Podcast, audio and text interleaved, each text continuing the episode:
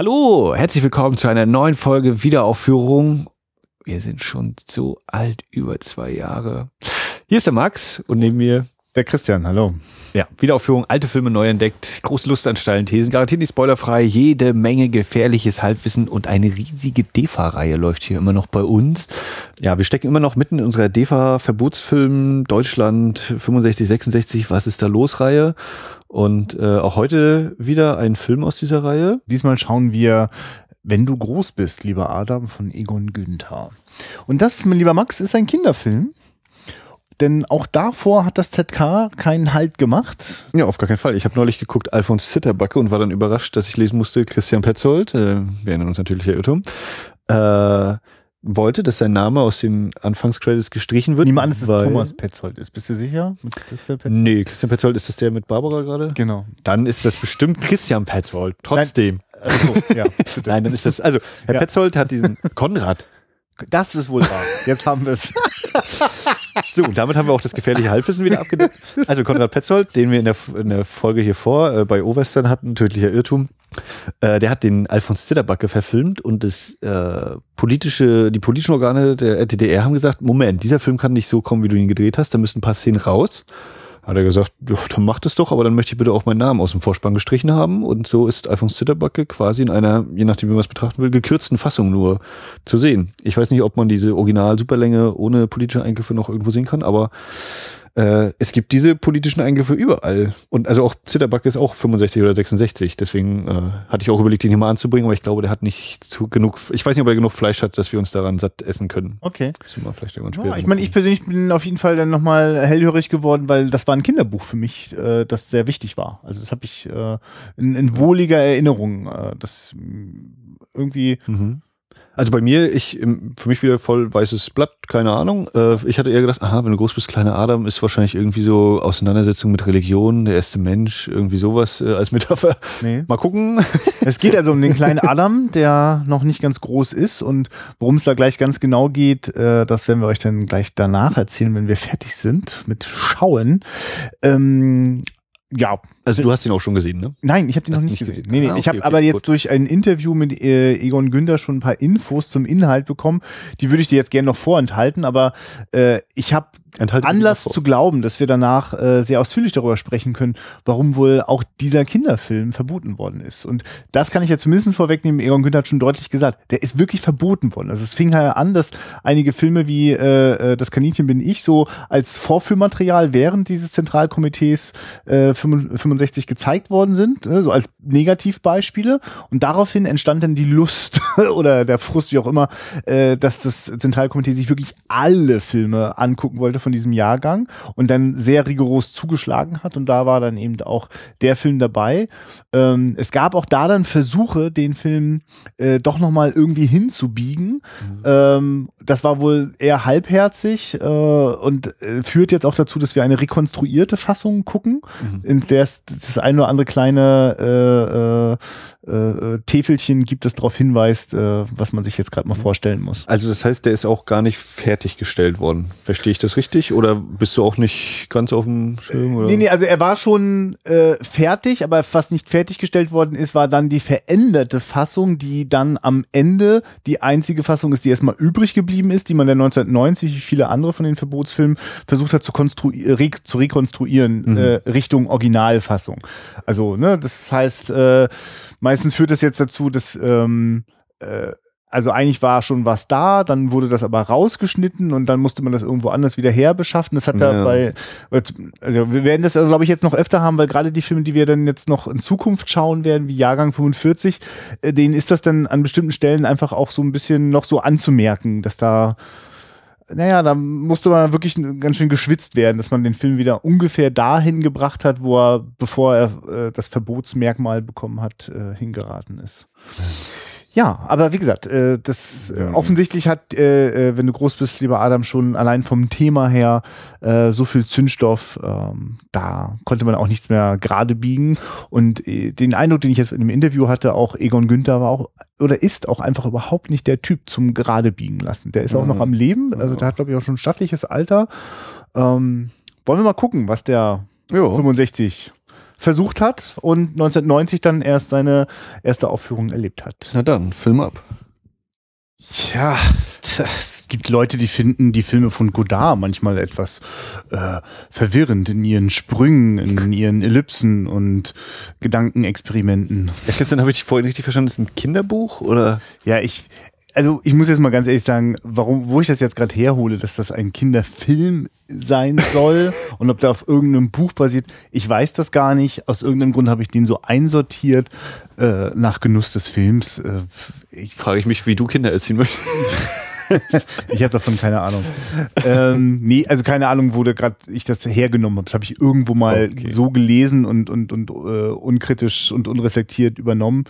Äh, da hat bestimmt jemand gedacht, da spielt ein kleiner Junge mit, deswegen ist das Ja, man könnte die Geschichte ja so jetzt zusammenfassen. Also es geht um Adam, der äh, bekommt eine Taschenlampe und wenn er mit dieser Taschenlampe leuchtet, dann leuchtet da eigentlich gar nicht so viel, sondern äh, wenn der Mensch da, der gerade angeleuchtet wird, vorher gelogen hat, dann schwebt er in die Lüfte. Hat er die Wahrheit gesagt, bleibt er auf dem Boden der Tatsachen.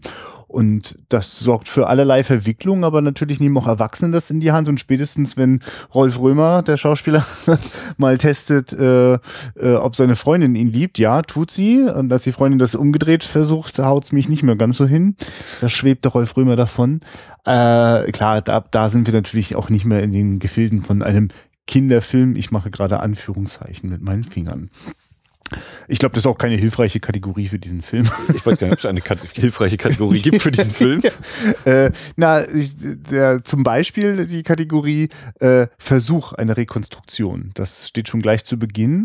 Und ja. äh, ich muss das, ich weil keine Ahnung, ob hier Leute zuhören, die auch schon die Folge gehört haben, wo ich äh, über mein Erlebnis auf der Berlinale Retrospektive berichtet habe, ähm, als ich äh, erst Jahrgang 45 in einer aktuellen vollständigen Restauration gesehen habe, wo das als eigenständiger Film funktioniert. Und im Anschluss gab es dann die damalige Zensurfassung, was vor allem einfach heißt, also auch wie hier der Versuch, dass äh, der, äh, der Film zurechtgebogen werden soll. Ähm, allerdings passierte das während der Film quasi gerade im Rohschnitt war. Und das hat äh, zur Folge, dass man dann nicht nur einen verstümmelten, also mit äh, Zensuren des, des Staates versehenen Film vor sich hat, sondern da sind auch sonst noch viele Lücken, Sachen Sachen sind nicht vollständig synchronisiert. Äh, also das heißt, manchmal sprechen die Leute und wir hören keinen Ton. Ähm, manchmal äh, gibt komische Sprünge oder, oder Sachen passen nicht ganz so zusammen. Und äh, ich weiß, dass dort im Publikum Leute saßen, die als einzige Fassung diese Fassung gerade erstmalig schauten und die waren völlig von der Rolle. Die wussten überhaupt nicht, was sie da gesehen haben, wie sie das einsortieren sollten. Es hat nämlich tatsächlich auch nicht so funktioniert. Also das, das konnte man eigentlich nicht gucken. So. Mhm. Also das war von, für mich ein großes, äh, von großem Interesse, das nach dem vervollständigten ja. Film zu sehen. Ähm, und äh, es war ein tolles Vergnügen, mal O-Ton zu hören, was ja aus der Zeit in der DV völlig ungewöhnlich ist, dass wir äh, äh, also Originalaufnahmen vom Set hören. Wenn man das jetzt zum Beispiel in Adam hört, hört man auch genauso wie bei Jahrgang 45 jede Menge Kamerarattern und so. Das funktioniert halt eigentlich nicht, aber es ist halt interessant zur Vervollständigung eines Bildes. Jetzt haben wir den Film so gesehen. Es gibt keine andere Fassung. Mhm. Und der hat, ist voller Lücken. Es gibt Momente, in denen die Leute sprechen und danach dann die Drehbuchseite eingeblendet mhm. wird, äh, wo der Text dann nachgeliefert wird. Es gibt aber auch Szenen, in denen nichts nachgeliefert wird. Ja. Also geredet wird und dann kommt halt auch nichts mehr. Und ich würde sagen, der Film hat als eine ganz feste Attitüde auch, oder der Regisseur Egon Günther, auch elliptisch zu erzählen. Das heißt, es gibt so oder so eine ganze Reihe von ja. Auslassungen und Sprüngen. Ähm, nur ist, merke ich die ganze Zeit, habe ich so eine Grundverunsicherung. Ist das jetzt ein Sprung, der mir quasi im Kopf mal auf die Sprünge helfen darf oder fehlt einfach gerade was? Ja, also ja, genau. Also die, diese, diese Fassung, die wir gesehen haben, ist schon nicht so leicht und äh, dieser, dieser doppelte Boden entsteht vor allem eben dadurch, dass wir auch nicht genau wissen, ja, ist da jetzt tatsächlich so dieser Sprung oder ist er eben, weil im Vorspann steht ja nicht nur äh, der Versuch einer Restauration, sondern dass er eben auch beschädigt worden ist und verboten. Das fand ich auch noch eine sehr interessante Formulierung. Und äh, Ich, ja. ich, ich, ich gebe mal kurz noch so ein bisschen Halbwissen noch oben drauf. Ähm, wir, einen Film können wir jetzt äh, nicht äh, auf DVD hier sichten in unserer Reihe der Verbotsfilme, weil der auch gar nicht auf DVD rauskommen darf, nämlich äh, Fräulein Schmetterling. Denn das ist ein Film, äh, dem ist auferlegt worden, gerade weil er wirklich nur ein Rekonstruktionsversuch ist, äh, darf der nur im Kino gezeigt werden, in, auf äh, 35 Millimeter. Und da ist das zum Beispiel so, da konnte der Film gar nicht mehr anhand des Originalschnitts rekonstruiert werden, sondern nur noch anhand der ausgemusterten Szenen. Ne? Ja. Äh, die, die, die übrigen, das ist das Einzige, was noch übrig war an Material, 30, 40 Jahre später. Und die hat man dann passend zum Drehbuch wieder zusammengesetzt. Das heißt, man sieht quasi also eine äh, B-Variante, die B-Seite des Films. Also für jeden Regisseur wäre das eine Katastrophe. Die Szenen, die im Schneidetisch auf dem Boden landen, die will man garantiert nicht im fertigen Film haben. Und ich hatte jetzt beim Adam öfter mal das Gefühl, dass es sich vielleicht auch hier öfter mal so um Outtakes, also, mm, äh, also oder ja. nicht verwendete Szenen, weil es gibt schon manchmal Momente, wo also im Spiel oder in der Kamerabewegung ich so, ist es jetzt wirklich so gemeint oder ist das Teil der, ja, ja. weil das, der Film ist surreal und spielt immer wieder auch, auch, also öfter wird auch mal so an der vierten Wand zumindest gekratzt, so, ne? Also ich das auf jeden Fall. Ja, wir haben den Erzähler, der uns auf jeden Fall damit zum Beispiel nimmt. Also, ja. Also deswegen nur meine Theorie hier, also wirklich ist auch manchmal mit, mit, mit, mit B-Seiten äh, äh, sozusagen mhm. der eigentlichen Aufnahmen es zu tun zu haben, führt halt dazu, dass ich unterm Strich jetzt keinen äh, wirklich vollständigen Filmgenuss habe oder wenn ich mal vielleicht für ein paar Momente hineinkomme, äh, ich im nächsten Schnitt wieder ganz schön rausgerissen werde. Ne? Also ich meine, Texttafeln lesen macht mich jedes Mal irre im Kino. Ich habe immer Angst, es nicht rechtzeitig fertig zu lesen und naja. Ja, also ich äh, sitze auch mit einem riesigen, riesigen Fragezeichen über den ja. Kopf hier und äh, nee, äh, ja, war ein Erlebnis. ja. äh, ich überlege auch gerade, also 70 Minuten ging diese Fassung, ja. ob es nicht allgemein auch ein 90 Minuten wer werden sollte, was ja dann auch noch vielleicht einige Lücken. Ja, es war sehr merkwürdig. Also, ähm, ja, das ist auch dieser direkte Eindruck. Also, der Film spielt in Dresden. Wer, wer mal ein paar äh, Archivaufnahmen Dresden sehen möchte, äh, der kann sich diesen Film auf jeden Fall mal angucken das ist äh, ganz, ganz spannend und ich war auch sehr überrascht, dass, also ist, dieses Elbsandstein, das ist einfach so dermaßen charakteristisch. Also diese, diese erste Aufnahme, wo ich, ich, wo ich das zu dir gesagt habe, ne, das ist irgendwie so schon ein total verdrehtes Bild von zwei, drei Statuen und ich habe gesagt, na, das muss ja Dresden sein. Und äh, habe natürlich dann auch immer noch den Unsicherheitsfaktor immer noch mal gehabt, oh Gott, diese Stelle kenne ich gar nicht, ich weiß es nicht. Und dann aber Brücken und spätestens wenn das Elbufer zu sehen ist und die, ja. die Silhouette einmal äh, ins Bild gerückt wird, dann ist völlig klar, das muss gewesen sein. Und, ja, aber ich äh, finde interessant, dass du das gerade so herausstellst, äh, äh, weil ich könnte mir vorstellen, dass so der mh, die touristische Befriedigung stellt sich ja eigentlich nicht so ein, weil mhm, das ja, ist ja, hoch stilisiert. Ne? Also ich sehe ja quasi, also die die Hauptmotive sind fast nicht zu sehen. Also wir haben ganz am Anfang oder ganz zu Beginn ist einmal der Goldene Reiter ja. äh, zu sehen, der einfach so ja, markant klar. ist, wie er ist. Und wir haben dann auch eben mal so die, die Aufnahmen vom Elbufer, was eben so diese ganz berühmte Silhouette ist, eben mit äh, Zwinger und dem Kirchen und dem ja, ja, aber, alles, aber so ganz, ganz prominent ist es eben nicht. Also es sind dann eher so. auch, ne? Ja, also ich bin, ich behaupte, es ist das blaue Wunder, die eine Brücke. Äh, die ist zum Beispiel auch eigentlich bekannt, aber nicht, eigentlich nicht das erste Motiv, was mir in den Sinn kommt bei, bei Dresden. Das ist wirklich eben ja. eigentlich so die, diese Haupt, äh, und die wird eigentlich nicht genommen, dafür wird der Blick von dort hinunter auf die Elbe mit der einen Brücke da noch genutzt, äh, mehrmals, ähm, was, wo man eben nicht diese ganz, ganz berühmten Bauwerke ja. sieht, ja, aber trotzdem ist das einfach so, das ist einfach so eine markante Architektur und nee, nee, das, da also kann man gar nicht anders, als das eben so, äh, also wenn man da einmal war, dann ob unbewusst oder bewusst, das, das merkt man sofort. Dass das ja. ja, ich finde halt interessant, wie also dieser goldene Reiter ist auch so einfach nur vor dem Himmel, ist so mhm. heraus isoliert, so fast als ja. wäre sozusagen, also es gibt quasi Postkartenelemente, es fügt sich nie zu dieser einen mhm. harmonischen mhm. zusammen, dass wir bei diesem, ähm, bei dieser Brücke viel durch die Streben gucken, mhm. ne? Also quasi so eine, ja, jetzt gehe ich schon ein bisschen weit, aber also es geht hier schon auch um eine, so eine Gesellschaft, die so unter der Haube, ich will jetzt vielleicht nicht eingesperrt sagen, aber vielleicht sollte ich sagen. Also, ähm, denn, also dieser Film äh, strahlt schon aus, so also jetzt unabhängig von wen er jetzt eigentlich anspricht, also spricht einfach Menschen an, so ob die jetzt jung oder alt sind. Ähm, und da steckt schon so dieses Ding drinne. Ähm, Wäre schon gut, wenn wir so eine Taschenlampe hätten, ne? Weil, ich meine, wir wissen, eigentlich wissen wir es. Eigentlich bräuchten die Taschenlampe gar nicht, weil wir wissen ja eigentlich schon immer ganz gut. Weil oft nutzen Leute ja die Taschenlampe immer dann, wenn sie einen Zweifel haben, so, ne? Und eigentlich bestätigen sich dann immer nur schon die Vorahnung. Und zu dieser allgemeinen Vorahnung gehört natürlich so, so eine gewisse Unfreiheit, so eine bisschen, man hört oft Erwachsene, die so zynische Sachen sagen, die sich so, ja, es ist halt so und äh, die, die Chefs sind halt, die wissen halt auch, ja, also, also, ehr, also mit Ehrlichkeit und äh, Wahrheit so, pff, schwierig, ja. Es ist auch bezeichnet, dass der Minister die letzten Worte des Films spricht, ja. so ziemlich. Ja.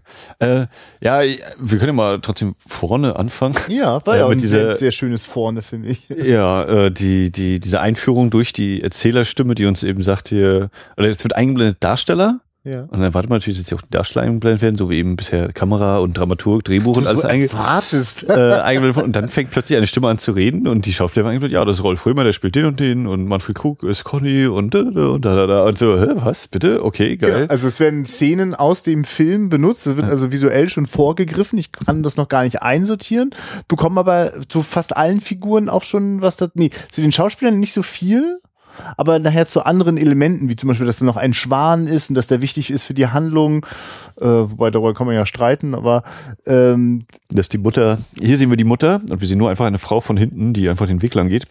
An einer wichtigen Stelle der Handlung. Sie kommt wieder nach Hause. Ja, was die Schlussszene des Films ja, ist. Ziemlich, ja. Ach so, das ja, absolut. Ja, und äh, der Beste ist dann wirklich der, da sehen wir dann irgendwie so einen Helikopter, der gerade einen Strommast äh, dran hat und umherfliegt. Und der Film spielt in der Stadt über die dieser Helikopter gerade fliegt, ohne dass wir irgendwas sehen. Ja. Also schöner, schöner Witz da drin. Äh, das, das ist sehr, das weckt auf jeden Fall meine Neugier auf das, was dann vielleicht kommt. Dieses, hä, es ist ziemlich ungewöhnlich, aber es ist ja. lustig. Die haben ja. sich da was bei gedacht. Da weiß schon jemand, was er da macht. Ja. Das ist noch so eine, so eine Phase, ja, cool, cool, cool. Und dann äh, ist jetzt auch kein Vorwurf an den Film, aber es holpert dann irgendwie eben, oh, ja, dann kommt diese Einblendung und plötzlich hört jemand, man sieht, ich sehe, wie der spricht, aber ich höre nichts und dann überlege ich, ja, ist das jetzt gewollt oder ist es nicht gewollt? Ja. Wer äh, gewollt und nicht gewollt ist, äh, nicht gewollt sind jetzt die Glocken, die euch jetzt begleiten werden für die nächsten Minuten. Aber wir lassen das mal. Äh, was, was dann bei mir als so eine doppelten Irritation steht, weil einerseits der Film schon so ein sehr einen eigenen Stil hat, wie er äh, ja, Figuren ja. einführt oder Figuren wieder fallen lässt und der Schwan ist auch gleich wieder weg und dann ist er wieder da irgendwann. Äh, und dann aber eben dieses, ja, jetzt kommt nochmal eine Einblendung, Text, was wird hier eigentlich gesagt und dann wird da eingeblendet, diese Szene, und dann wird nochmal der Schlusssatz, den wir gerade gelesen haben, nochmal mhm. gesagt, wo ich dann denke, ja, okay, aber dann hätte doch, ach, naja, hm, ich bin jetzt auch kein Restaurator, äh, Respekt davor, sowas überhaupt zu machen, ne? sowas zu sichten, immer wieder zu sichten, einzufügen, nochmal zu kontrollieren, ne?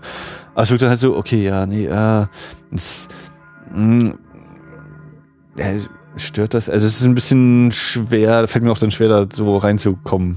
Mhm. Ja.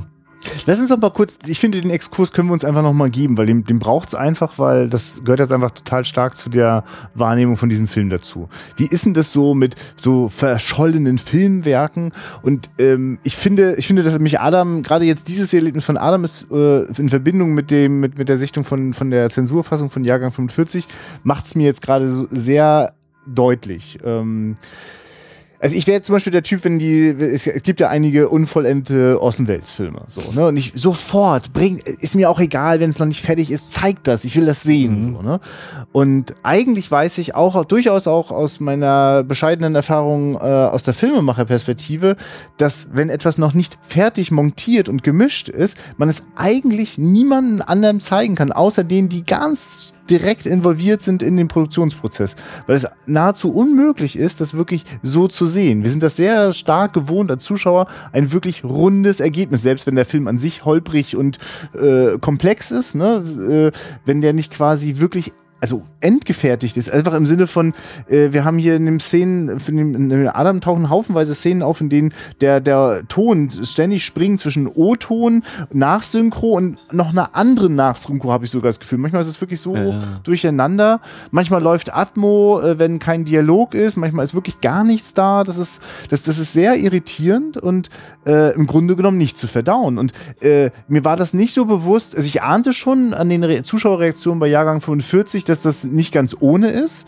Aber da hatte ich ja das Glück, quasi Naja, den abgerundeten was- Film zu sehen ist, ja, ja. und konnte mit sehr viel Neugierde es angucken. Wenn man nur das hat, Mhm. ist das im, nahe einer Zumutung. Natürlich, also ich persönlich habe das jetzt schon auch genießen können, aber ich um, um nichts wüsste ich, wie ich das jemandem empfehlen sollte zu gucken, außer der hat bringt schon ein großes Interesse mit. Es gibt auch viel zu entdecken in dem Film, nur so wie er ist, ist er tatsächlich, also ja, es ist ein Rekonstruktionsversuch. Also ich verstehe die Entschuldigung jetzt im Nachhinein sehr gut und Ja, der Witz ist ja, dass ich eigentlich, äh, weil diese Tonsache irritiert mich doppelt, weil ich denke, ich würde es dem Film aber auch zutrauen, dass er jetzt irgendwie sowas einbaut. Also Ja, das- ganz, ganz am natürlich. Anfang, wenn, wenn die Stimme von Adam anscheinend die Stimme eines Erwachsenen ist, habe ich dann auch überlegt, okay, war das jetzt auch dieser Rekonstruktionsteil, dass jemand anderes das einfach eingesprochen hat, oder ist das vom Regisseur so gewollt gewesen? Ich kann mir das super gut vorstellen, dass ein älterer Im Sprecher Zweifel, das ja. machen sollte. Im Zweifel wirst du hat. recht haben. Also ne, das, Ne, ist, das das- ist gar nicht zu, eindeutig zu sagen. Genau. Das macht es nur noch deutlicher. Also das wird bei den einwilligen Wirken von, von Orson Welles wäre das genauso. Kennst du eigentlich andere Beispiele, wo dir das schon mal so gegangen ist, dass du quasi eine mh, ein, ein, Frag- ein Film Ja, so eine Studienfassung, ne? Also ich glaube bei Metropolis war das schon Ja, mal. Dass dann ja, so die Texte kommen, jetzt passiert gerade das und das und ja. lalala und dann liest du und denkst ja, okay, hm, okay, okay. Aber Das war übrigens das Überwältigende für mich tatsächlich. Äh, erst diese Studienfassung zu sehen und dann diese sehr weit rekonstruierte Fassung. Da hat das mich plötzlich funktioniert. Das ist Ja. echt krass. Und, und ich denke gerade noch an ähm, äh, anders als die anderen, den wir hier schon mal im Podcast hatten. Ach so, ja. Der ja auch eine Mhm. sehr stark Ja. fragmentierte Fassung war. Bei der, wie war das bei der freudlosen Gasse? War das da auch noch mit? Der war auch nicht mehr komplett, ne? Nee, das stimmt. Oder Da gab es auch. Aber das war, es hat, es hat sozusagen das Herz nicht erwischt von Mhm. dem Film. Und man kann bei Adam einfach mal sagen, scheiße, das hat ihm ganz schön, das ging ganz eingemachte. Da, da, da, da fehlen jetzt wirklich so, irgendwie ist so ein bisschen, wirkt Und so wie ein gesagt, bisschen also haltlos. Die, Ne? die, die Verwundung ist wirklich eben dieses, einerseits, es reißt ein bisschen raus, aber andererseits ist wirklich bei mir immer diese Frage, aber war es nicht vielleicht doch ein gewollter Teil, gerade was so die Abmischung angeht? Es ist schlimm. Also es gibt keine Antwort oder Ja, ja. hier ist keine Antwort, wird eben keine Antwort gegeben und äh, da jetzt nochmal selber hinterher zu laufen, oh nö, das muss auch nicht sein. Deswegen, es ist kein, das ist auf jeden Fall äh, keine Fassung, die man sich sagt, heute gucke ich mal diesen Film und lege mir das rein und sagt dann der, oh, war irgendwie spaßig oder hat mir was gegeben oder nicht. Sondern das ist schon eher so in Richtung ja, eine Studienfassung. Ja. Also das ist das, was da ist. Mehr haben wir nicht. Oder genau. mehr, mehr hat keiner, ist keiner gerade bereit, uns äh, Geld zu geben, damit wir da uns nochmal richtig tief reinstürzen, um da nochmal was richtig rauszuholen. Für unser Studienprojekt, äh, welche Filme wurden im Jahr 65 verboten und konnten so 66 nie gezeigt werden äh, und sind teilweise erst viel später äh, gezeigt worden, ist das genau passend sozusagen, auch, auch diesen Aspekt äh, zu sehen, diesen Teil, den, ich glaube, einzigen Farbfilm in dieser Reihe sozusagen, ne? das muss man mal kurz an der Stelle mal hervorheben. Ähm, aber, aber, Ja, der, aber, ja. der Punkt ist ja eigentlich, weißt du, wenn wenn wenn, es jetzt so wäre, naja, die haben halt die Szenen rausgenommen, wo es äh, die, die schlimmen Dialoge gibt, wie Mhm. die Bö die oben, die haben doch alle keine Ahnung und lügen. So, dann wird mir da mal kurz diese Dialogzeile eingeblendet und würde ich sagen, okay. Aber es ist ja irgendwie auch mehr. Also, das meine ich eben, wenn, wenn, oder ich weiß gar nicht, ob ich jetzt schon gesagt hatte, äh, sind die Filme eigentlich quasi einfach nur verboten. Sie waren fertig, Endabnahme und dann hat gesagt, nö, wird nicht aufgeführt, schließen wir weg. Oder ist eben so mitten in der Produktion das passiert und dann wird eben 20 Jahre später setzt sich nochmal einer hin und schneidet da noch ein bisschen fertig, so wie er das am ehesten für machbar hält, wenn der Regisseur noch dabei ist. Selbst der hat 20 Jahre später eine ganz andere Meinung. Äh, und dann haben wir jetzt äh, noch einen fertigen Film bekommen oder ne, also welche welche Sache ist das? Und hier ist eben das Problem, dass eben nicht nur diese herausgeschnittenen, ra- rausgenommenen Szenen äh, mal mit Text äh, überspielt werden, sondern dass eben auch immer wieder mal einfach das mit dem Ton eben so Sache teilweise war für uns gar nicht immer transparent. Was ist jetzt nochmal rausgeschnitten worden? Es war einfach nur klar, okay, da fehlt jetzt einfach gerade die Synchrospur und deswegen Mhm. läuft das jetzt gerade so weiter. Es war ja teilweise mitten innerhalb einer ungeschnittenen Einstellung. Ja, pausiert das kurz. zweimal Ne? oder noch Ja, dreimal ja. sogar. Ist gar keine, also ich glaube, wir müssten, also selbst wenn du mit dem Regisseur hier sozusagen live parallel sitzen würdest, äh, würdest du einfach nur merken, es ist ein riesiges Durcheinander. Ja, das wollte ich so, nee, den nicht so. Oh, das haben die jetzt aber ganz komisch verdreht. Das wollte ich zwar so, aber das haben sie falsch verstanden. Weil es ist ja so, also wir haben ein kurzes Interview, das auch auf der DVD äh, drauf ist. Äh, Eisdorm hat diese Box rausgebracht, nur mal kurz erwähnt. Vielen Dank, dass wir die haben dürfen hier und, und euch hier erklären können. Ähm, also, er beschreibt, dass ähm, der Film war insoweit fertig, dass er gezeigt werden konnte. Da sei jetzt aber nochmal vorausgeschoben, er hat schon massive Einschränkungen beim Drehbuch bekommen. Es gab einen Haufen von Szenen, die sind ihm schon beim Drehbuch um die Ohren gehauen worden. Also der, der O-Ton war tatsächlich fast, die wurden rausgerissen. Ja, ne? nee, der war so, Ne? genau. Also, ja, und das meinte er auch so. Und es ist auch so, dass jetzt die rekonstruierte Fassung nicht nur versucht hat, also die Fassung, die bevor sie verboten worden ist und versucht worden ist, noch was zu verändern, um das Verbot abzuwenden, äh, noch zusätzlich auch die ursprüngliche Drehbuchfassung zu rekonstruieren. Und da wird's natürlich wirklich kriselig, ne? Weil Naja, weil Drehbuch und Film sind ja immer zwei. das sind sie so oder so, ganz Sachen. genau. Und ähm, das wird mir jetzt gerade erst bewusst, aber das ist so. Du weißt, dass da steht zwischendurch dann äh, aus dem Szenarium gestrichen. Es, Ja. Wir können es mal kurz beschreiben, was vielleicht ganz interessant ist und auch diesen, die, die, die, die, so die, mh, ja, diesen, diesen Ansatz von diesem Film, glaube ich, ganz gut auch beschreibt. Also da gibt's diese Lampe, die, äh, wenn man äh, sozusagen sie auf den Menschen richtet, wenn er gerade in Lüge ist, schwebt er, äh, wenn er, wenn er wahr ist, äh, wenn er ehrlich ist, dann bleibt er stehen. Und das äh, kommt der Adam mit seinem Papa äh, gerade vorbei, wenn Soldaten vereidigt werden. Ne? Und beim Vereidigen geht's ja darum, sozusagen sein Leben äh, äh, dem Vaterland sofort und jederzeit Ja, dem Sozial also in dem Interview sagt er irgendwie, dem Sozialismus zu opfern. ja, naja, Ja. So wie das halt ist, halt für den Staat so. Und ähm, ne, das, das schwören die ja gerade. Ich sterbe für mein Vaterland. So. Und dann leuchtet er mit der Lampe und die ganze Kompanie geht in die Luft. Weil das so, äh, das, ich, ich hätte diese Szene übrigens gerne gesehen, überhaupt diesen Gedanken, also quasi, äh, ich stelle mir jetzt einfach nur in der Welt, in der, in der Virtuosität, äh, äh, wie sie äh, Genet bei Amelie hat, weißt du, und jetzt greift er so eine Idee auf, man könnte so herrlich, man könnte quasi sehr unterhaltsam und trotzdem sehr kritisch äh, äh, das erzählen. Das wäre wär ganz menschlich, ganz warm und äh, manchmal auch ein bisschen provokant. So. Und das, diesen Film gibt's aber hier nicht, sondern es gibt die Fragmente davon. Und gerade diese Szene, die ich gerade beschrieben habe, die taucht überhaupt nicht im Film auf, weil sie ja schon aus dem Drehbuch getilgt worden ist. Ähm, und jetzt beschreibt äh, Egon Günther, dass ähm, nach dem Verbot es sowas gab wie, ja, ihr könnt natürlich noch versuchen. Und dann schmeißen die sich da auf ihren Schnitt und fangen an, daran rumzuspielen. Und ich glaube, dass der Punkt vielleicht ist, dass sie ähm, äh, als allerletzten Schritt wirst du immer die Nachsynchronisationen haben. Und ich nehme an, dass man erstmal den Film quasi so weit fertig schneidet, weil der Ton wird schon auch am Set aufgenommen, ist nur halt meistens nicht zu gebrauchen, weil es rattert und ströhnt, äh, äh, schrauscht und, und so weiter. Und ähm, dass sie äh, dann quasi beim Nachsynchronisieren dann schon angefangen haben, den Film hinzubiegen, dass es besser passt. Ne? Egon Günther beschwert sich doch doch auch über ein, zwei Sätze, die ihm dann aufgedrückt worden sind, die da jetzt gesagt werden müssen, die besonders äh, äh, äh, parteikonform waren. Und ähm, jetzt wird das irgendwann abgebrochen, weil funktioniert gar nicht und dann wird der Film weggeschlossen und wird wirklich quasi erst 1990 wieder rausgepoolt nach der Wende. Und äh, da, ich glaube, das wird einfach ein einziges Desaster vor den Rekonstrukteuren dort ge gelegen haben. Quasi unvollständige Synchro-Teile, äh, teilweise nicht mehr zu erkennen, warum ist jetzt in dieser Szene mittendrin was rausgeschnitten. Hier liegt noch das andere Ende. Setzen wir es jetzt einfach ein? Oder und dann kommt genau das, was du beschreibst? Oder war das einfach eine, eine, eine künstlerische Idee? Traue ich dem sofort zu, dass er dachte, ach, lange Kamerafahrt, schön und gut, aber das schneiden wir einfach ein Stück, Stück raus. Also die Attitüde hat der Film. Ja, ja.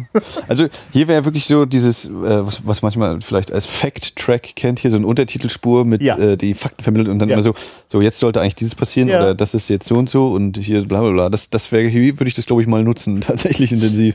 Aber ich glaube, nur weil es das, Ja. glaube ich, die Sehhaltung verändert, wirklich retten wird es das Seherlebnis also Nee, auch nee, nicht, das, ne? das, also, also, die, die, das Seherlebnis im Sinne von, wir gucken uns jetzt einen unterhaltsamen Film an, ist hier, finde ich, ich glaube, der also, Zug ist abgefahren. naja gut, es ist natürlich möglich mit äh, Bier Nein, oder sonst was, nee, aber aber es in, nicht in dem äh, herkömmlichen Sinn, nein, das ist, dazu ist das eine zu, zu wissenschaftliche Es ist jetzt auch nicht Nee. hoch, höchstwissenschaftlich, ist auch Quatsch, aber es ist halt, es ist nicht ein ganz einfach normal sich hinsetzen und Film gucken. Nee. Nee, und auf einer Metaebene, und das ist natürlich viel verlangt, aber auf einer Metaebene darfst du wirklich der Zerstörung, den Resultaten der Zerstörung äh, zuschauen, die das angerichtet hat, dass die dieses Plenum durchgeführt haben und einfach, also der war im wahrsten Wortsinn ein Kulturkahlschlag vorgenommen worden ist. Und das ging halt nicht spurlos. Es ist ein, es ist wirklich, es ist ein Luxus, dass es einige Filme von den vielen äh, gegeben hat, die tatsächlich auch heute noch so vollständig funktionieren. Du wirst sehen, dass das bei Carla und Spur der Steine geklappt hat.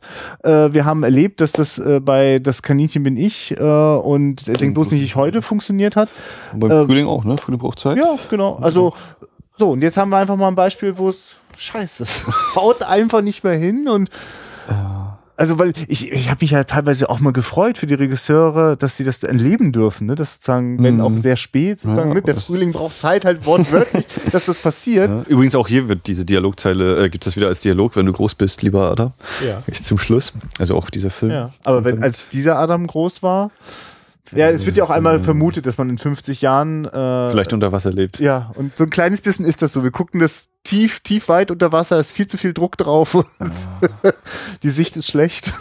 Ja, ja also, ähm, okay, so, so jetzt haben wir diesen, diesen Teil wahrscheinlich Ja. irgendwie abgehakt. Ja. Also das ist, Ja. lass mal versuchen, trotzdem zum Inhalt irgendwie zu kommen. Uns Sinne über Farben reden zum Beispiel. Das ist aber was für ein Vergnügen, oder?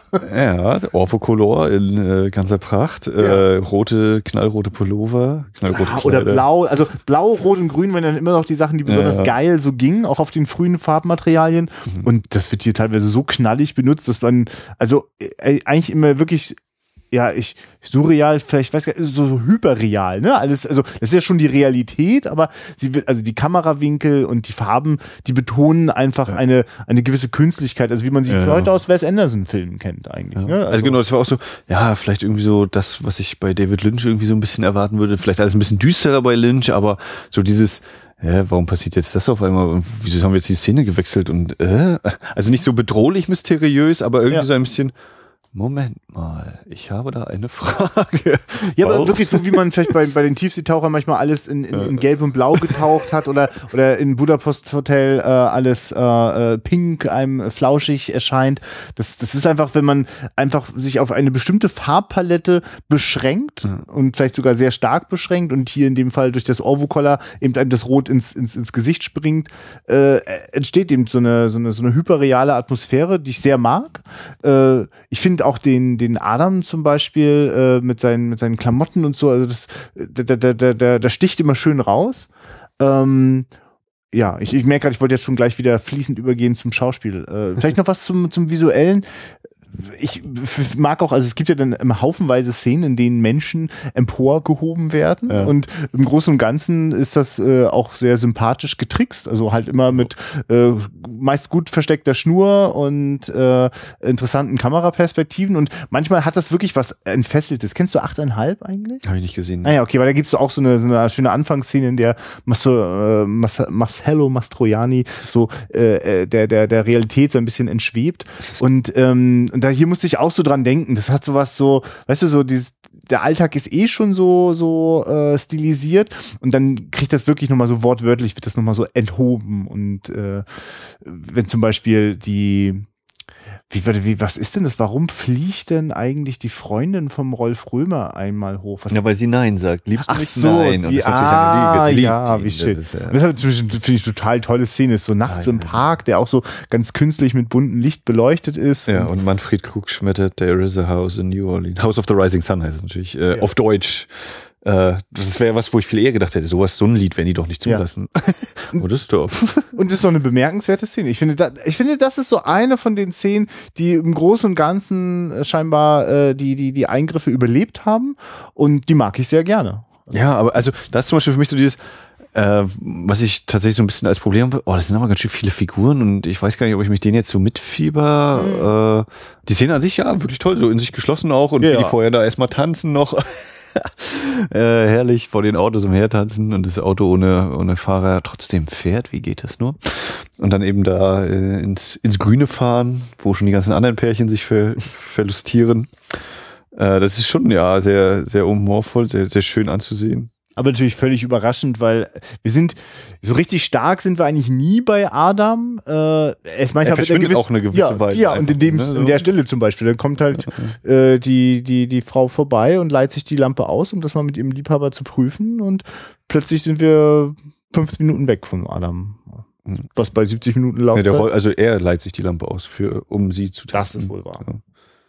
Aber sie leiht sie sich später mal aus? Ja, sie nimmt sie, na, er sie kriegt sie nachher geschenkt und sie schmeißt sie dann auch weg, wie alle anderen, die auch diese Lampe wegschmeißen. Genau, dass Sie diesen Strang mal kurz erzählt haben, weil das macht es für mich schon ganz schön rund. Also diese Kindergeschichte möchte ich eigentlich gerne mal lesen, den, den, den runden Kinderfilm davon eigentlich auch mal sehen. Dass der Junge sich dann, nachdem er äh, merkt, dass das eben auch Unheil anrichten kann, äh, die Lampe auch wieder loswerden möchte. Die Erwachsenen haben zwischendurch erfolglos versucht, sie zu kopieren, hat nicht geklappt, auch sehr schön. Und dann äh, verschwindet äh, die Lampe einfach dadurch, dass sie wieder dort hingestellt wird, wo äh, die 100 anderen Lampen schon standen, wo er sie sich zufällig äh, genommen hatte. Und jetzt ist sie sozusagen, ja, also auch immer noch da, aber jetzt wird sie halt irgendwann jemand anders mal finden. Er kriegt eine normale Lampe und jetzt gibt er anderen Leuten diese, diese, diese Lampe ohne Fähigkeiten, einfach weil die, also manche Menschen einfach so ein Bedürfnis danach haben, sie wollen es jetzt unbedingt benutzen Ja. und am besten auch vernichten und loswerden. Und ich finde das irgendwie ganz schön, dass er quasi den Leuten die entmachtete Version in die Hand drückt. Nach dem Motto, er kann das Bedürfnis nicht äh, äh, abstellen, dass die das halt auch haben wollen, aber er kann wenigstens verhindern, dass sie sich weiter äh, in Schwierigkeiten bringen, Ja. indem er ihnen einfach eine, eine, eine funktionslose Ja, und die, der, der. Punkt hier ist ja dann, der sich daraus entwickelt, ob die Leute, oder wie reagieren die Leute darauf, ne? Die dann wahrscheinlich denken, na, das ist ja diese Lampe, oh Gott, oh Gott. Und gerade bei dem Rolf Römer und der Freundin kommt es ja wieder zum Streit. Äh, kann man schnell lösen. Sie schmeißt das Ding in den Zement und dann wird erstmal geknutscht. Und dann wird aber auch wieder getrennter Wege gegangen, ne? Dann gehen sie voneinander weg. Also Ja, das das habe ich, hab ich jetzt genau. Ist, ist, fangen dann an zu streiten. Ja. Das sind auch wieder Szene, wo ich denke, ja, sollte jetzt eigentlich Dialog zu hören sein oder das Bild erzählt ja, dass sie sich Ja. streiten. Und das ist übrigens eins von diesen für mich sehr starken Bildern. Ist auch alles in einer Einstellung Mhm. gefilmt und passiert alles auf einer Baustelle. Es ist viel los. Der Film ist übrigens auch nicht nur, nicht nur, dass er in Farbe ist, sondern auch in Cinemascope ist, äh, äh, also ich finde, ich, ich mag das visuelle Konzept von dem Film sehr gerne und es gibt Momente, in denen äh, ich mich wirklich so ein bisschen treiben lasse, äh, so in das Visuelle reinzugehen und dann auch nicht mehr so traurig bin, dass ich jetzt den Text gar nicht so schnell hö- hören kann. Auch der gesprochene Text ist teilweise ganz schön anspruchsvoll. Ähm, Ja. also äh, der Günther Egon, äh, Egon Günther hat auch erzählt, dass er Germanist ist und äh, auch eine gewisse Schwäche für Schiller und Goethe. Man merkt ihm an, also die Lust am, am, am Schreiben und Fabulieren und, und, und äh, Formen mit Worten, da, da, da klingelt es bei mir manchmal im Kopf, da komme ich nicht hinterher. Ja, ich meine, auch die, die Anfangsszenen schon allein mit Vater, dann Manfred Kukiel, Conny und Ja. äh, der Adam da sind. Und äh, das Ganze ist das Wahre und eine Sonne ist in allen Sternen und alle Sterne sind die Sonne und äh, äh, ja, ja. und die bauen dabei die Uhr an. Genau, da wird ordentlich schon so- auch ausgepackt. Da Ja. muss ich auch sagen, da weiß ich wieder, warum ich Respekt vor Schauspielern haben, wenn die ihren Text jetzt mal auswendig lernen müssen, auswendig lernen müssen. Also, das war schon äh, hab ich auch so da gesessen, okay, so halb, äh, lass es mal. Und dann, also der, der schön ironische Schlusssatz dann von Adam, ja, ja, vom einen Ohr rein, im anderen raus. Ja, stimmt eigentlich, warum nicht? Und dann haben wir auch schon wieder die Hälfte vergessen von diesen Wahrheiten. Und, Ja. Ja, das ist auch schwierig, weil man da ja auch noch nicht weiß, ne, was, was kann man dem Film denn jetzt trauen? Also Mhm. meint er das jetzt ironisch darf oder bin ich eigentlich gerade aufgefordert, besonders aufmerksam zu sein? Also letztlich bleibt man also er eigentlich so spielt, er spielt damit, finde ich. Ja. Es ist, es, er, es macht das schon häufig humorig, aber äh, es sind schon so mindestens dezent unter der obersten Schicht, äh, da steckt schon was hier. Wir sind oh, unwiederbringlich verloren. Na, sag du das doch nicht als Materialist, ne? Und äh, äh, also da, das ist schon nicht nur rein um des Effekts oder des Spaßes willen. Also das ist schon. Ja, und drei Mhm. eingeblendete Tafeln und ein Tonloch später denke ich so, das ist schon ganz gut, dass wir für den Podcast das gerade machen. Wir, für euch, liebe Hörerinnen, ja, wir sind unterwegs in den, in den Gefilden und an den, an den äh, weit entferntesten Rändern äh, der Rekonstruktionsversuche. Wir berichten, damit ihr selber vielleicht äh, eu- ich nochmal gut überlegen könnt, wann ihr bereit seid für diese Reise. Also eine Empfehlung auf jeden Fall, aber es ist nicht ganz ohne. Ja, ich frage mich ja auch, ne, so ein Film, also der, angenommen, der wäre jetzt fertig äh, gestellt worden, richtig ordentlich und so, Ja. ob der dann auf, auf den großen Festivals seine Kreise gezogen hätte. Ja, das ist jetzt natürlich Also, ne, totale Spekulation. Na, also irgendwie hat, also wenn ich das jetzt mal so, also ich, ich wage das einfach, das zu bewerten. Na, so richtig abheben tut es natürlich irgendwie nicht. Also Mhm. ähm, es gibt Momente, in denen finde ich den, den kleinen Jungen ganz großartig und manchmal ganz furchtbar. Äh, manche Szenen sind toll gespielt, manchmal richtig, boah, das meinte das jetzt ernst. Und der, dann ist auch der Dialog sehr zotig, ne? Da habe ich fast so das Gefühl, hatten die jetzt in der Rekonstruktion jetzt irgendwie Spaß bei der Synchro oder ist das wirklich so im Drehbuch? Ich bin mir ziemlich sicher, sie werden fast eins zu eins versucht haben, das Drehbuch äh, umzusetzen, wenn es den Ton nicht mehr gab. Ne? So wirkt diese Rekonstruktionsfassung ganz nah am, am Text zu bleiben. Ich kann mir vorstellen, dass der Egon Günther das auch in dem Moment befürwortet hat und doch ist das natürlich es ist ein absurder Prozess, weil natürlich jeder Text erstmal zum Leben erweckt wird äh, im, im, im Drehprozess und im Schnitt dann nochmal feingeschliffen wird. Wenn man das im Nachhinein eigentlich wieder zurückbaut auf das Drehbuch, auf den Text zurück, haut das eigentlich nicht hin. Ne? Das, das ist ja auch der Grund, also ich, ich glaube, es kommt ja nicht von ungefähr, dass ich jetzt immer so wenig Lust habe, Text zu lesen bei Filmen so. Das ist eigentlich wirklich eine, also es kommt vom Text und geht ins bewegte Bild, ins Spiel. Und wenn du von dem wieder zurückgehst zum Text, geht auf einfach was, also das ist so wie Ja, ja, ja. übersetzen in eine andere Sprache und wieder zurück, es haut halt nicht mehr hin. Mhm. Also es ist schon irgendwie das Gleiche, aber nicht mehr dasselbe. Oder Ja. das, ja. Ja. Ja, ist so. Hm. wie, wie ist denn für dich die, die äh, Episode mit den Filmleuten? Oh ja, spannend. Also, der Schön, dass kommt- du die nochmal reinbringst. Kommen da, Delmar, ja. kommen da einmal nach, äh, oder Adam kommt nach Hause, die Haushälterin sagt, oh, hier ist volle Hütte und ich gehe jetzt erstmal Bier holen. Aber wenn das der Vati wirst oder irgendwas sagt er da, kommt dann rein, da sitzen halt Leute, die einen Film über diese Taschenlampe drehen wollen. Und äh, Eigentlich beginnt dann eine kleine Farce.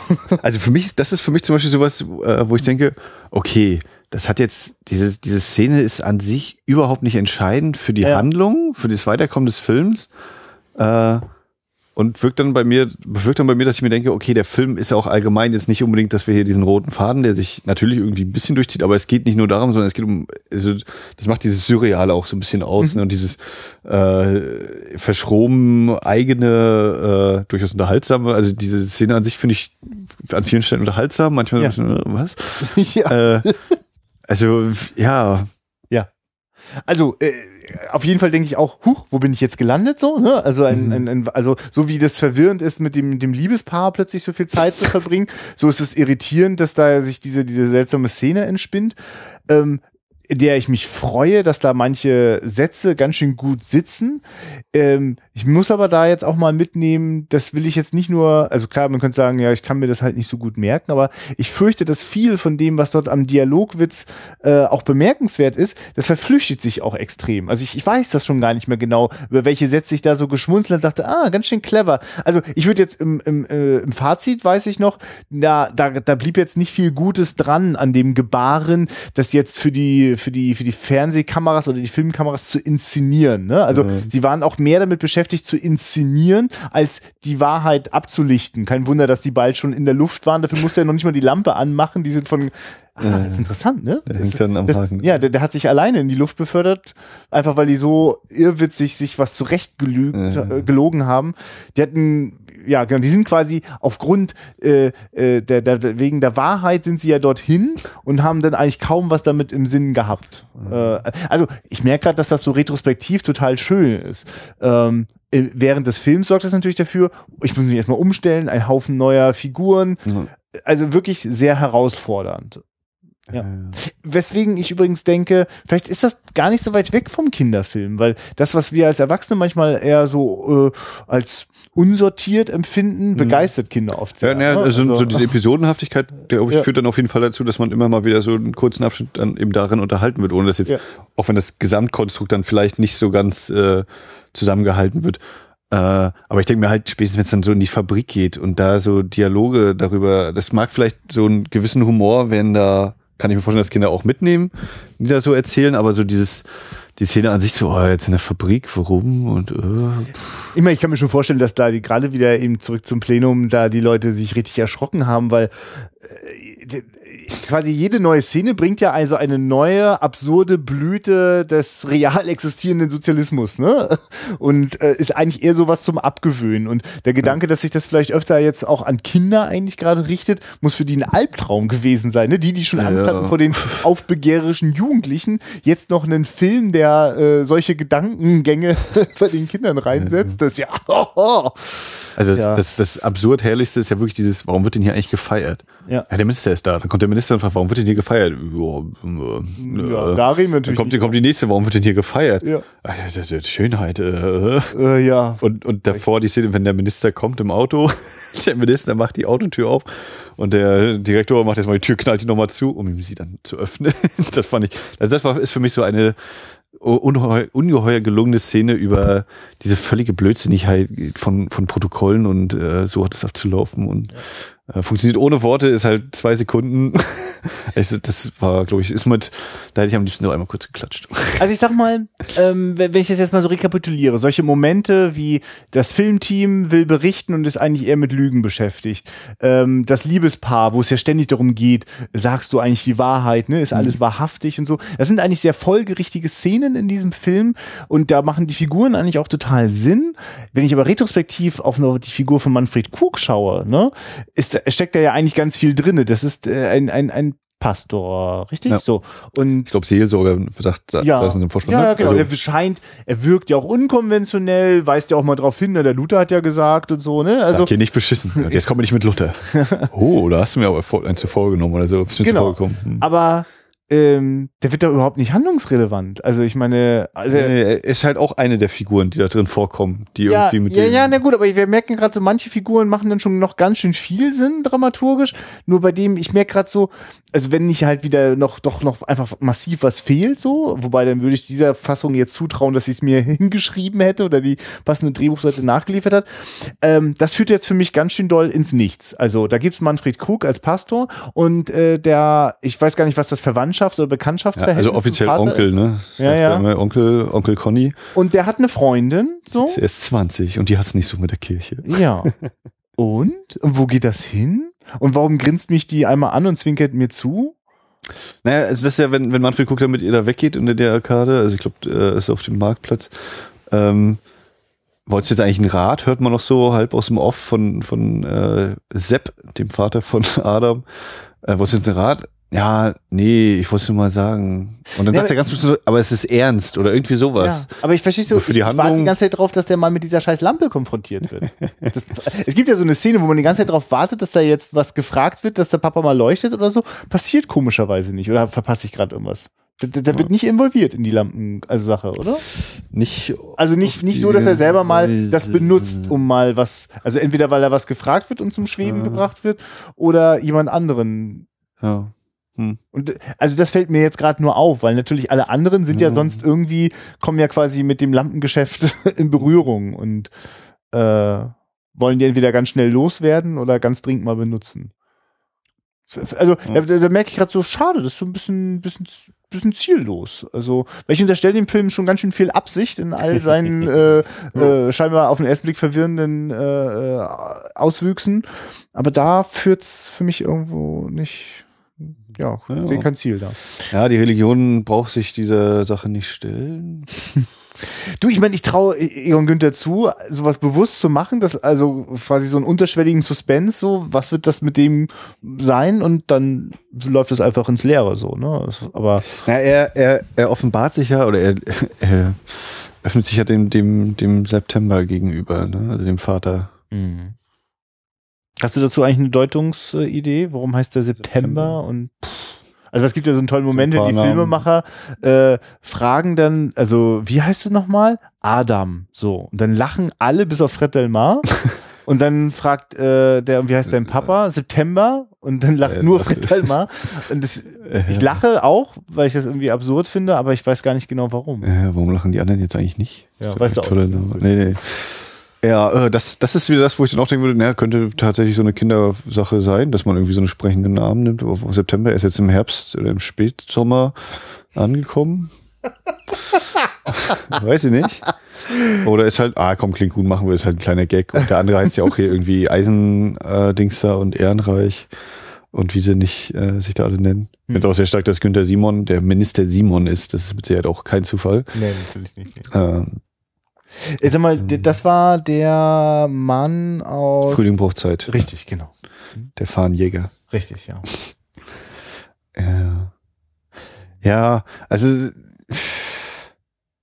also bei, bei äh, na, Hände hoch oder ich schieße, hatte ich ja auch ab und zu mal so dieses, ne, oh, das sind auch schon wieder Figuren und warum ist jetzt die Figur auch noch nur so ein, für eine Szene ein Gag Ja. und so. Ich meine, hier sind die jetzt nicht für einen Gag, laufen die nicht noch unbedingt auf, außer vielleicht das Filmteam. Aber beim Filmteam steckt eigentlich auch ein bisschen was dahinter, deswegen ist es auch nicht richtig. Also der, der weiß schon, warum er seine Figuren da reinholt, aber natürlich sind nicht alle jetzt so von der Ultratiefe geprägt. Ich meine, ist ja auch klar. Nee, und natürlich gehört, also der ganze Film hat schon auch einen. Es ist ja eigentlich das, was man Wes Anderson auch mal vorwirft, dass durch die starke Stilisierung, dass die sich eben auch auf die Form, wie die miteinander Figuren interagieren, dass es eben mehr darum geht, wie sie gerade im Bild stehen und wie sie schauen und dass manchmal ein Satz eher geschwollen oder, oder künstlich wirkt. Ähm, das sorgt schon natürlich dafür, dass äh, nicht immer das so mit der Empathie so klappt. Ne? Also ich bin total froh, dass es so zwei, drei Liedmomente gibt, weil ich merke, dass das meinem Herz hilft, da so auf so eine Gefühlsebene zu kommen. Ich bin ansonsten sehr kopfig dabei. Ne? Mhm. Denke, oh, was für ein tolles Bild oder genialer Satz, ne? Aber ich bin nicht so, das Herz pocht nicht. Ja. Und das ist natürlich schade. Ich merke, dass das Herz ein kleines bisschen pocht in dieser Stelle, wo ähm, die äh, mh, die Frau sich nochmal die Lampe holt, so, um selber jetzt nochmal so zu gucken. Ne? Dann merke ich so, ah, das, also ja, interessanterweise die Stelle, also dieses Liebespaar, das vor allem durch diesen, äh, äh, die Manfred Krug Deutsch-Version von ähm, House of the Rising Sun. House of the Rising Sun, genau.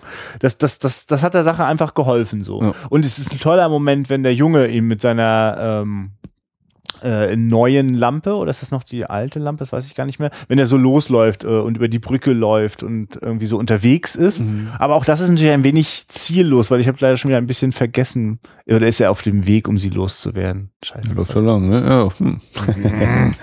Nee, doch stimmt. Das ist der Moment, wo er das Gefühl hat, dass das ein bisschen außer Kontrolle gerät und sich da mal kümmern muss. Ähm, und ich muss jetzt mal einfach reinwerfen, es gibt dort ein Bild, das finde ich unendlich geil. Werde ich auf jeden Fall dafür sorgen, dass, das, dass ihr da bei Facebook äh, das mal sehen könnt. Äh, wenn ich das nicht irgendwo anders im Internet finde, rupfe ich das aus der DVD raus. Wenn der Junge, der genau, der ist mich gerade gelaufen und dann bleibt er so ein bisschen stecken, nämlich in einem Meer von Schafen, Ach, dieses Schafding. mitten im Neubaugebiet. Und das ist äh, eine wahrhaft verzwickte, eine, eine aussicht, ausweglose Situation? Ja. Oder, oder was sagt Genau. der Und was Sprecher heißt da? das? Also die DDR ist ein Und dann Haufen kommt vor, nee, vor allem kommt dann noch ein Schafbock und hüpft auf das andere Schäfchen drauf ganz zum Schluss. Herrlich. Aber das ist so ein irrsinniges Bild, oder? Ja, Ich ja, ich glaube auch das? Bild, das Bild direkt davor war auch schon so eins. Das sind irgendwie zwei, drei Bilder so direkt hintereinander und das ist dann der, der Gipfel, dieses, was ist gerade passiert? Also das ist auch so ein Ausdruck eigentlich für diesen Film. Da sind Hochhäuser, dann ist Adam in seinem roten Pullover und um ihn herum sind Schafe und es ist ein, wenn, wenn man das so an die Wand klatschen würde, dieses Bild, und dann stehen die Leute davor, was will mir, Ja, ja. warum? Aber ich meine, es verfehlt halt nicht seine Wirkung. Das, das brennt sich drauf. Das hat in Ja. der Produktion wochenlange Vorbereitung äh, gebraucht und wahrscheinlich einen halben Drehtag geschluckt, äh, da die vielleicht sogar einen ganzen, das zu organisieren zum richtigen Zeitpunkt. Also ich bin davon sowas immer so. oh, oh, oh.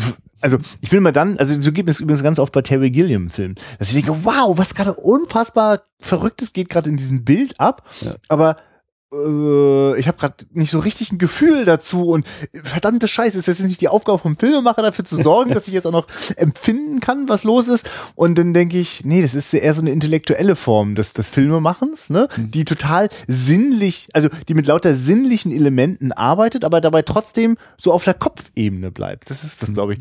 Und das macht mich manchmal ganz fuchsig bei Terry Gilliam, also das sorgt wirklich dafür, dass ich vor Brasil sitze und immer, ich möchte immer sagen, Meister, Me Me- Meister, wer- der Me- ich weiß nicht genau, was ist denn da los? Fährt er die ganze Zeit mit Handbremse Vollgas? Und, und so geht mir das hier manchmal auf. Ja.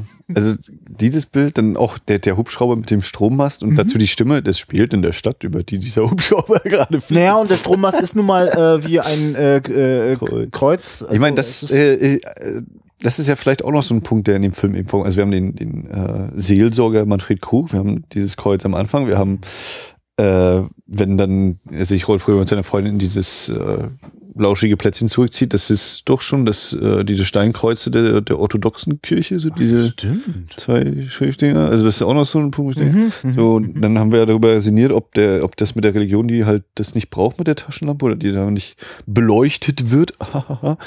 äh, das war so ein Punkt. Und dann habe ich auch überlegt, was äh, die, dieser Bezug zu Frankreich immer wieder, also dass wir einmal, seit wann ist das so? Seit 1789, 1789, Französische Revolution, dann ist äh, Robespierre, der angeblich immer die Wahrheit gesagt hat. wo Ich dachte, Moment, Robespierre war doch einer von denen, die nachher auch alle äh, mit der Guillotine weggefeuert haben hier. Und dann habe ich so angefangen, okay, vielleicht ist da auch nochmal so eine, so eine äh, Linie, die sich da so durchzieht. Aber ich krieg sie leider nicht äh, bis zum Ende gewoben. Aber das sind so Punkte, wo ich dachte, okay, das hat, also das ist mit Sicherheit kein Zufall, dass 1789 und Robespierre hier erwähnt werden, hm.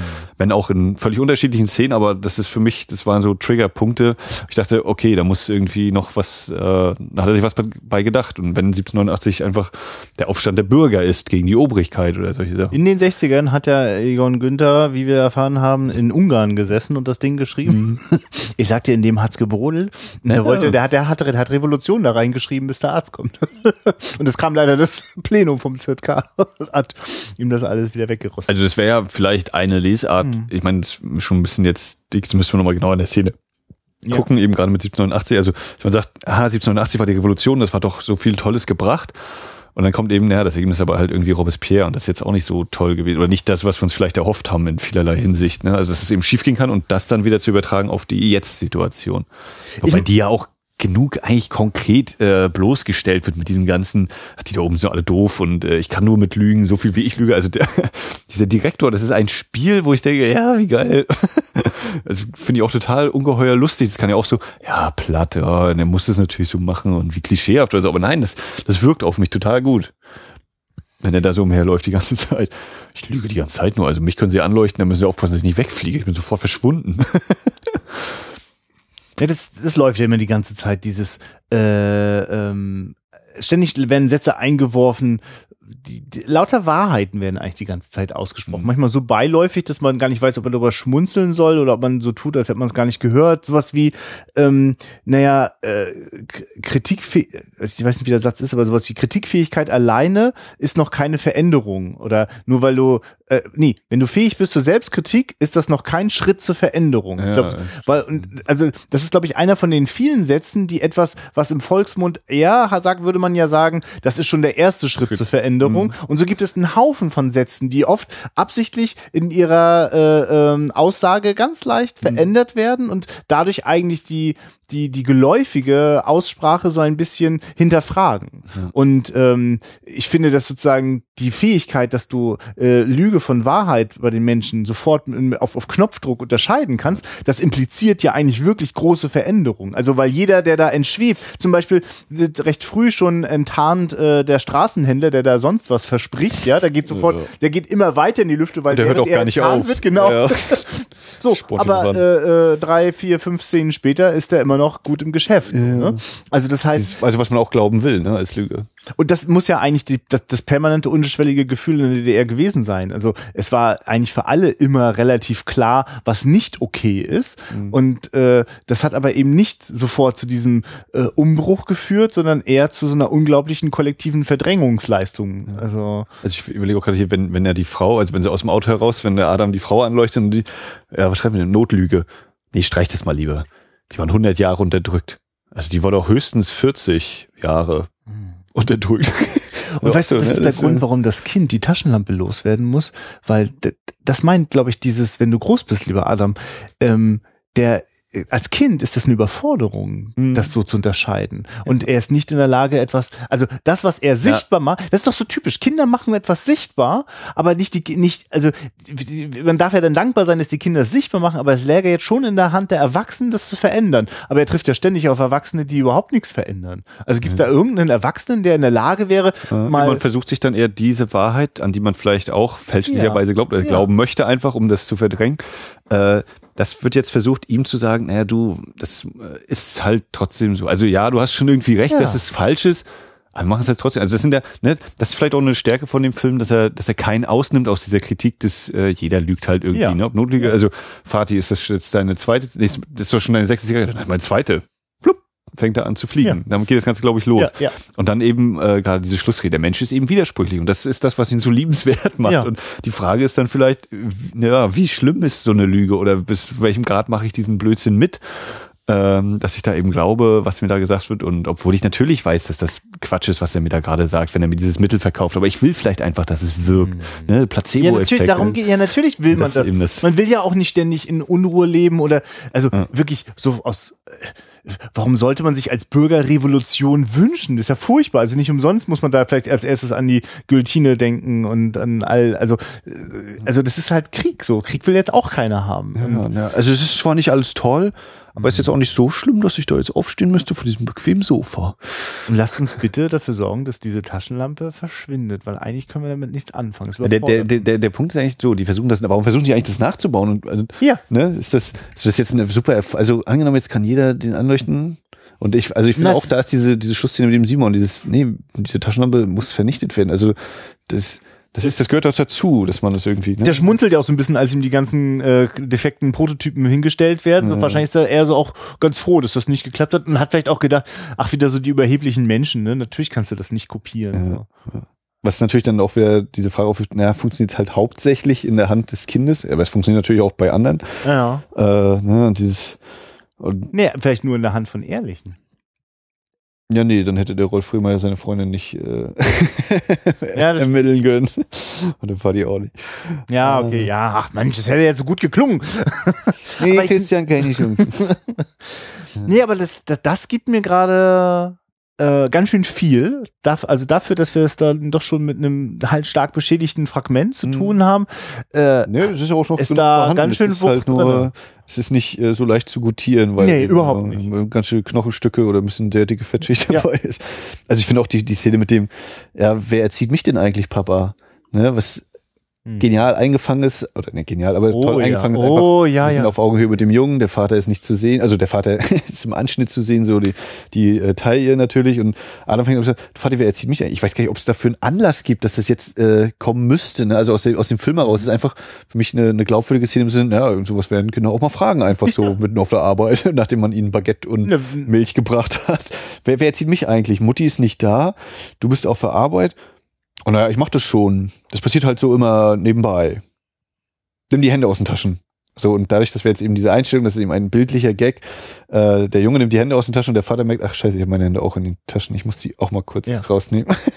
Ganz, ganz also, großartig. und, so, und wenn, äh, ja. der, ich, ich merke natürlich sofort in dem Moment, äh, wenn mich du, also ich habe mich gar nicht gefragt, warum fragt er das gerade so? Es hat sich irgendwie richtig angefühlt, wie du auch schon sagst. Und wenn ich jetzt so überlege, naja, der Junge erlebt seine Eltern oder sein Vater dort auf Arbeit und kriegt dort ja ständig auch das Verhältnis mit, wie quasi Chef dem Angestellten sagt, was zu mhm. tun ist. Oder er, das Vater selber ist ja auch in etwas höhere Position. Aber das Kind erlebt also quasi Autoritäten, wie Erwachsene mit Autoritäten umgehen. Und äh, deswegen hinterfragt es eigentlich so, okay, ich merke also, wie ihr euch hier so gegenseitig so erzieht, so, ne? wer macht das eigentlich nochmal mit mir? Müsstet nicht ihr das auch mit mir machen? Mm. Und wie glaubwürdig seid ihr eigentlich mit euren Erziehungsideen, mm. ne? Weil das ist ja so ein Klassiker, dass wir als Erwachsene von unseren Kindern Dinge verlangen, ja. die wir selbst nicht leisten. Oder wenn, ne, wenn, wenn der Sepp dann eben zu dem Rolf Römer ständig sagt, wann machst du denn ein Ingenieur? Wann machst du denn ein Ingenieur? Also auch so ein bisschen so, so, so mein Kind. Jetzt, äh, mach doch mal weiter hier. Hm. Bild dich doch mal weiter. Also auch das ist ja so eine herrliche Szene mit dem neuen Direktor dann. Ich habe doch gar keine Ahnung. Kannst du es nicht machen? Oh, Angst ist gar nicht so schlecht, wenn du Angst hast. Und auch, es ist auch so eine herrliche Szene, die, die so völlig äh, die, die Handlung nicht so. weiterbringt, ja. wenn, wenn diese Schublade ja, Dings hat angerufen, ob wir die leere Schublade schon aufgemacht haben. Ja, toll. Ich merke gerade, das ist vielleicht doch äh, wirklich sehr viel stärker bei mir ein Problem, dass ich das mir nicht so gut merken kann. Und ich freue mich gerade, wie du diese Sätze nochmal wieder alle rausholst. Ja. Also, es ist dann so, dass eben der, der eine Direktor dankt ab, der, der, die Lügen, der Lügenbold sozusagen. Warum, weiß ich auch schon nicht mehr genau gerade. Äh, und der neue Direktor, der so einerseits froh ist anscheinend, haha, ich habe mehr Macht und äh, meine Frau freut sich da auch ganz doll. Und dann will er anfangen, erstmal die Sachen hier auf den Kopf zu stellen und erstmal den ganzen Schreibtisch zu öffnen und stellt fest, eine Schublade ist zu. Und es ist dann so dieses, also wo bei mir dann losgeht, ja, was macht man eigentlich so als Chef von der Firma den ganzen Tag? Du hast ein Riesenbüro. was hat eigentlich mein Vorgänger hier in dieser Schreibtischschublade? Und dann kriege ich die Schublade auf und ist halt nichts mhm. drin.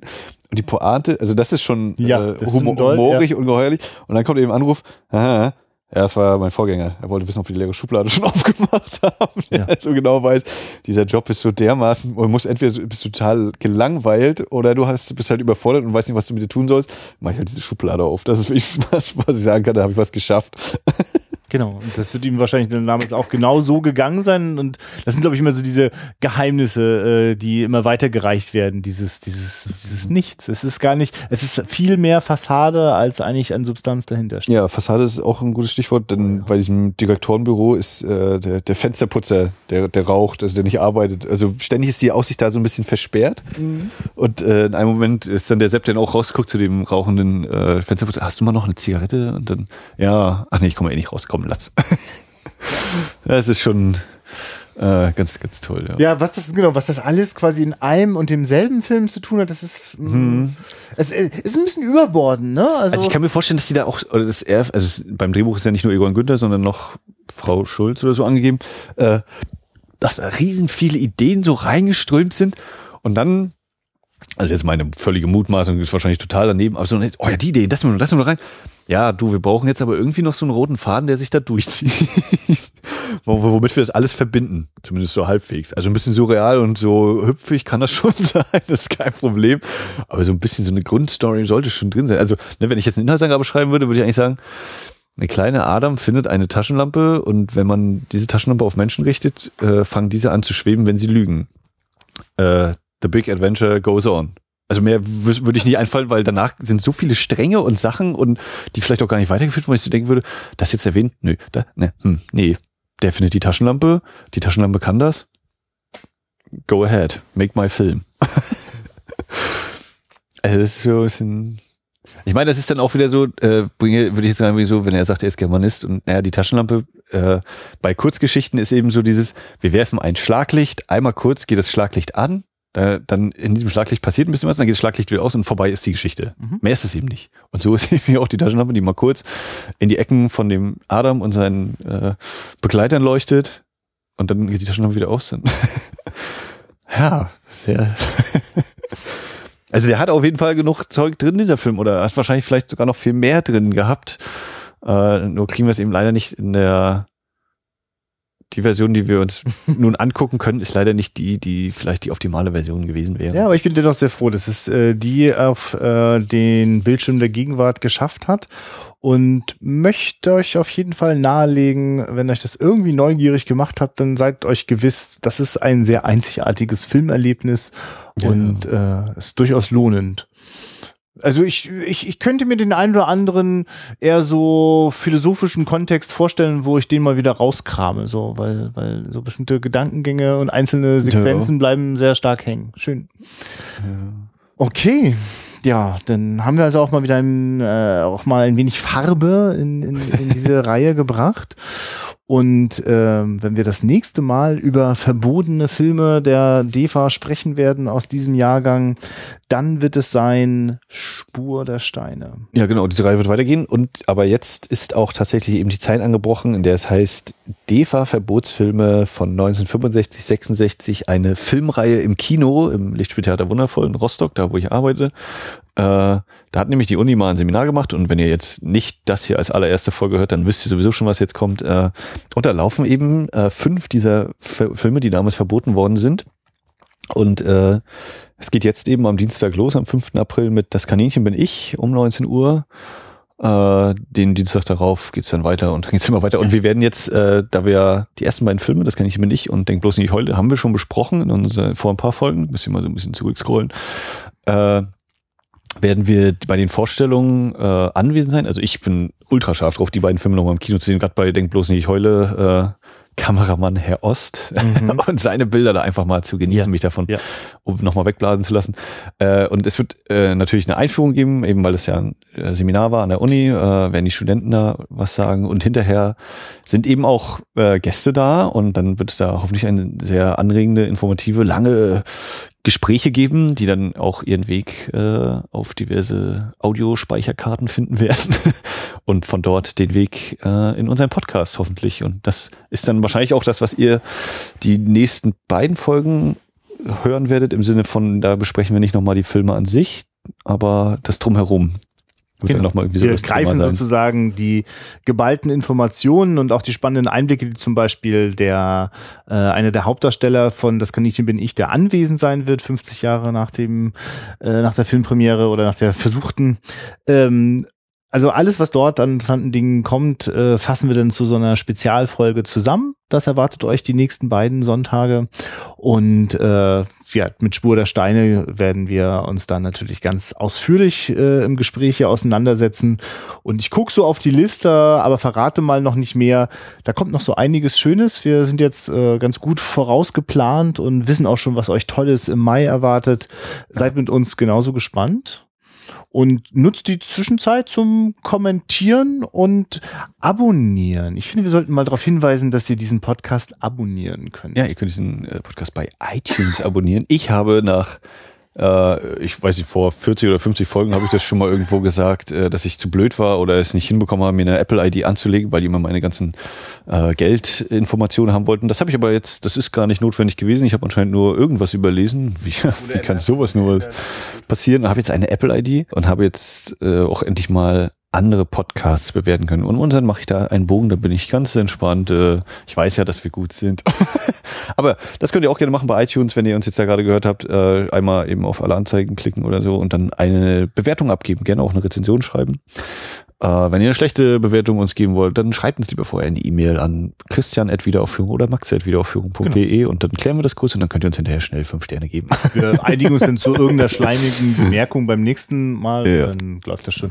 Nee, ach, von mir aus äh, schreibt doch mal was Kritisches, das wäre vielleicht ganz in, äh, interessant für uns. Ja. Und ähm, versucht wirklich mal, äh, abonniert diesen Podcast. Äh, das hilft uns tatsächlich einfach bei iTunes etwas sichtbarer zu sein ähm, und das hilft einfach neue Zuhörer zu gewinnen und das hilft uns länger zu senden und auch die nächsten Jahre euch mit jeder Menge alten Filmen neu entdeckt zu versorgen. Ja, und an dieser Stelle auch ein Dank an unsere Patreons, unsere Patrone, die uns äh, jetzt quasi monatlich und äh, dieses sie als Abo unterstützen. Äh, dieser Podcast ist kostenlos, bleibt kostenlos, wird immer kostenlos sein. Aber wenn ihr der Meinung seid, äh, ja, so ein bisschen was kann ich den auch in den Spendentopf werfen, das könnt ihr sehr gerne machen äh, dann ist das für uns also auch noch ein bisschen leichter und äh, wir haben nur den Stress, dass wir ordentliche Termine finden müssen und müssen uns nicht mit anderen Sachen großartig rumschlagen.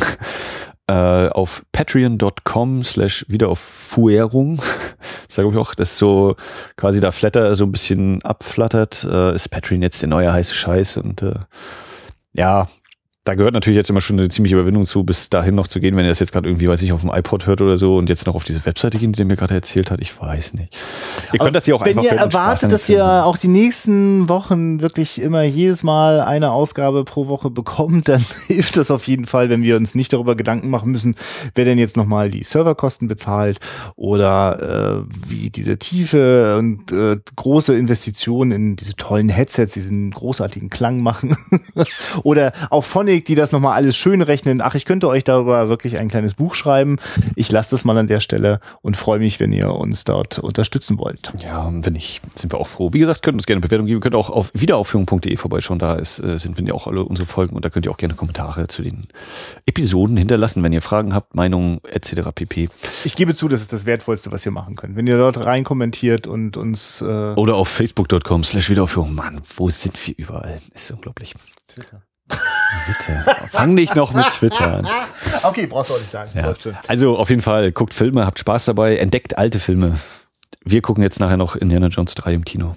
Geil, ne? Uns geht's gut. Auf Wiederhören. Ciao.